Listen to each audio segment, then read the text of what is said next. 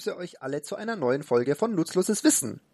Nach Harry Potter ist heute die nächste bekannte Buchverfilmung an der Reihe, Der Herr der Ringe. Und los geht's.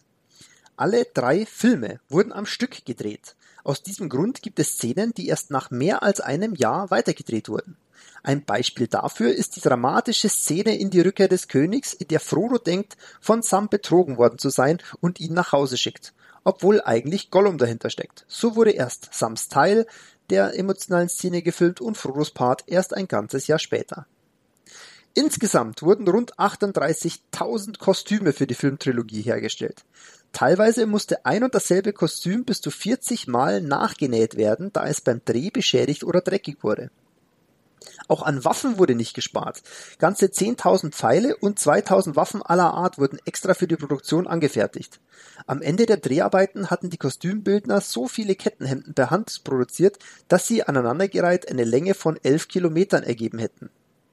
Elijah Wood, Sean Astin, Dominic Monaghan und Billy Boyd, die Darsteller der bekanntesten Hobbits, mussten an ihren Drehtagen täglich um 5 Uhr morgens in die Maske kommen und eineinhalb Stunden stehen, während ihnen die Prothesen an den Füßen befestigt wurden.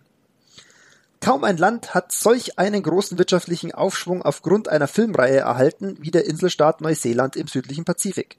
Allen voran boomte natürlich der Tourismus. Durch den weltweiten Hype der Buchverfilmung hat sich Neuseeland zu einem beliebten Reiseziel für Fans entwickelt, die schon immer einmal an die Schauplätze ihrer Lieblingsfilme fahren wollten.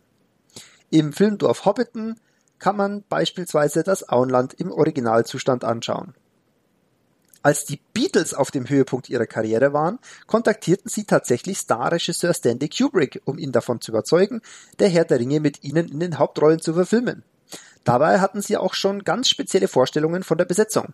So wollte George Harrison Gandalf spielen, Paul McCartney würde in die Rolle von Frodo schlüpfen, Ringo Starr sollte Sam Sam mimen und John Lennon hatte sich überlegt, die Rolle von Gollum zu übernehmen. Es ist wenig überraschend, dass J.R.R. Tolkien von dieser Idee nicht wirklich begeistert war.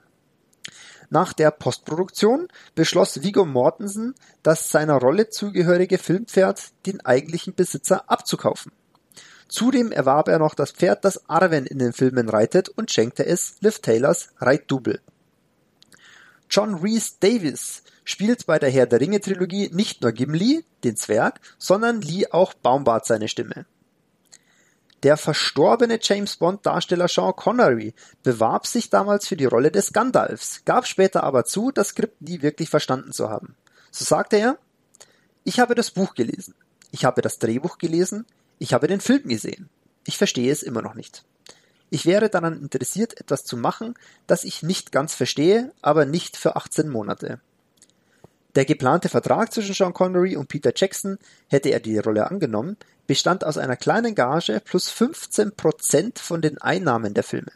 Insgesamt hat die Filmtrilogie drei Milliarden Dollar eingenommen. Connerys Gage wäre somit auf unglaubliche 450 Millionen Dollar hinausgelaufen. Der Boromir-Darsteller Sean Bean fürchtet sich vom Fliegen. Aus diesem Grund musste er einen anderen Weg als seine Schauspielkollegen finden, um zu abgelegenen Drehorten, wie zum Beispiel auf einen Berggipfel zu kommen. Die Lösung? Bean nahm für einen Teil des Weges einen Skilift und lief den Rest der Strecke zu Fuß in voller Kostümmontur. Bevor Viggo Mortensen die Rolle des Aragorn übernahm, wurden viele andere Schauspieler dafür in Betracht gezogen. So wurde die Rolle unter anderem Nicolas Cage angeboten, der aber aufgrund familiärer Verpflichtungen ablehnte. Auch Vin Diesel soll sich beworben haben. Ein Schauspieler, der direkt angefragt wurde, war Russell Crowe. Dieser musste jedoch aufgrund seines zu vollen Drehplans absagen.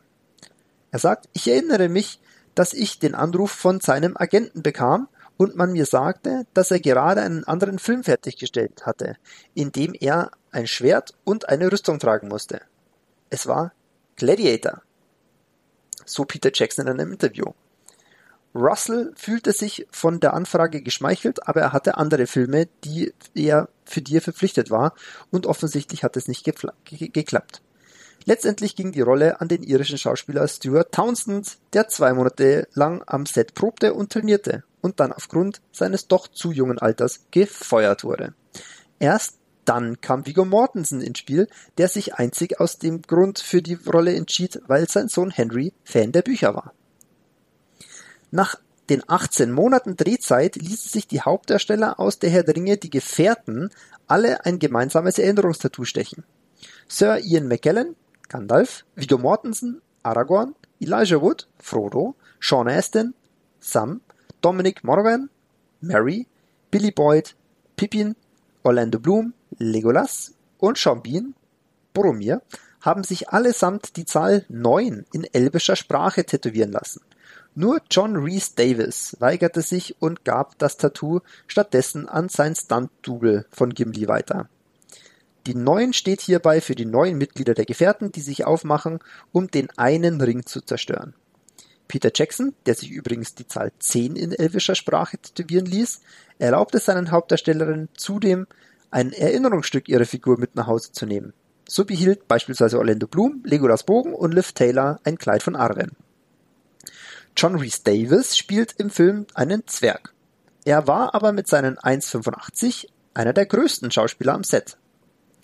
Orlando Bloom bekam die Rolle des Legolas zwei Tage, bevor er seine Schauspielschule beendete. Bevor der Herr der Ringe bei New Line Cinema landete, hatten sich die Weinstein-Brüder von Miramax für das Projekt von Jackson interessiert. Dabei wollten sie jedoch, dass nicht drei, sondern nur ein Film produziert wird. Der Grund hierfür waren die ungemein hohen Kosten, die drei Filme mit sich bringen würden und das Risiko, das dabei entstehen würde. Um die Trilogie auf einen Film herunterzukürzen, hatten die Weinstein-Brüder mehrere Vorschläge. So versuchten sie den Regisseur davon zu überreden, dass Arwen nicht Eowyn diejenige sein sollte, die sich als Mann verkleidet und in, in die Schlacht auf dem Pelennor zieht. Zudem hatten sie die Idee, Rohan und Gondor zu einem Königreich zu verschmelzen und einen der vier Hobbits umzubringen. Peter Jackson zeigte sich von keinem der Einfälle begeistert und wechselte schließlich zu dem Studio New Line Cinema, das seiner Forderung nach mehr als nur einem Film nachkam. Das hat Miramax sicherlich bereut. Christopher Lee alias Saruman war ein großer Herr der Ringe-Fan und traf in einer Bar einmal zufällig auf J.R.R. Tolkien, als einziger übrigens aller Schauspieler. Der im Jahr 2015 verstorbene Schauspieler lernte Tolkien an einem Abend in einer Bar in Oxford kennen und fragte ihn dabei um Erlaubnis, ob er bei einer späteren Verfilmung Gandalf spielen dürfe. Tolkien stimmte zu als Lee herausfand, dass tatsächlich eine Verfilmung von seinem Lieblingsbuch in Arbeit war, bewarb er sich für eben diese Rolle und wurde stattdessen für die Rolle des Saruman gecastet. Peter Jackson rechtfertigte die Entscheidung später damit, dass sie sich damals nicht sicher waren, ob Christopher Lee aufgrund seines hohen Alters noch zu den Actionsequenzen von Gandalf fähig war. Weiterer Fun Fact zu ihm, bis zu seinem Tod hat Christopher Lee einmal pro Jahr Herr der Ringe gelesen. Ian McKellen hatte übrigens keines der Bücher gelesen, bevor er die Rolle als Gandalf tatsächlich bekam. Allein der Enthusiasmus von Regisseur Peter Jackson überzeugte ihn, den Part zu übernehmen. Jake Gyllenhaal hat in einem Interview von seiner Casting-Erfahrung für die Rolle des Frodo berichtet und dabei verraten, dass ihm das Casting bis heute peinlich in Erinnerung geblieben ist. So habe er den Charakter zwar gerne spielen wollen, die Voraussetzungen für den Film allerdings leider nicht ganz gründlich gelesen, weshalb ihm abgesagt wurde. Der Grund, er hatte Frodo ohne den britischen Akzent gespielt, der für den Charakter ausdrücklich erwünscht war. Es gab mehrere schwere Verletzungen am Set, die teilweise sogar in der Endfassung der Filme gelandet sind. Die wohl bekannteste Verletzung, die im Film letztendlich auch zu sehen und zu hören ist, geschieht in Die zwei Türme. In der Szene, in der Aragorn, Gimli und Legolas auf die verbrannten Leichen der Urukai treffen und davon ausgehen, dass sich Merry und Pippin unter ihnen befinden müssen, tritt Aragorn aus Wut gegen einen herumliegenden Helm und stößt einen schrecklichen Schrei aus. Ein Schrei, der wohl deshalb so grausig klingt, weil sich Viggo Mortensen beim Tritt in Wahrheit zwei seiner Zehen gebrochen hatte. Doch das war nicht das einzige Leiden, das der Aragorn-Darsteller erlebte. Elijah Wood erinnert sich in einem Interview daran, dass Mortensen während einer Kampfszene die Hälfte seines Zahnes ausgeschlagen bekam und er darauf bestand, Superkleber aufzutragen, um ihn weiter einzusetzen, damit er weiterarbeiten konnte. Die Herr der Ringe Trilogie wurde insgesamt für 800 Preise nominiert und gewann 475 davon. Damit ist sie die meist ausgezeichnete Filmreihe der Kinogeschichte. So wurde der dritte Teil, Die Rückkehr des Königs, etwa in elf Kategorien für den Oscar nominiert und gewann letztendlich alle davon. Ein Triumph, den es vorher noch nie so gegeben hatte. Auch den Preis für den besten Film räumte die Rückkehr des Königs ab. Damit war der Film der erste Fantasy-Streifen aller Zeiten, der diese Auszeichnung erhielt. Man kann, wenn man genau hinschaut, bei Schlachtszenen übrigens zahlreiche Frauen mit angeklebten Bärten unter den Kämpfern finden. Es gibt einige so sehr gute Reiterinnen in Neuseeland und es wäre dumm, sie nicht einzusetzen, meinte Schauspieler Viggo Mortensen dazu. Arwen und Aragorn haben die Liebesgeschichte schlechthin im Film. Liest man im Buch genau, erfährt man aber, dass die beiden eigentlich Cousin und Cousine sind, wenn auch im 63. Grad. Frodo hat den einen Ring im Buch bereits 17 Jahre, bevor er beschließt, sich auf die Reise zu machen. Im Film ist das nicht der Fall. 1999 schrieb übrigens der Russe Kirill Eskov ein Buch, das die Ringe-Saga aus Saurons Perspektive erzählt. Darin ist Mordor ein friedliches Land, bis die Bösewichte Gandalf und Aragorn einfallen. Zum Schluss noch, Tolkien hat in Summe im Kontext von Mittelerde 14 Sprachen und Alphabete entwickelt. Und das war's auch schon wieder für diese Folge. Hoffentlich hattet ihr Spaß und wir hören uns nächste Woche wieder.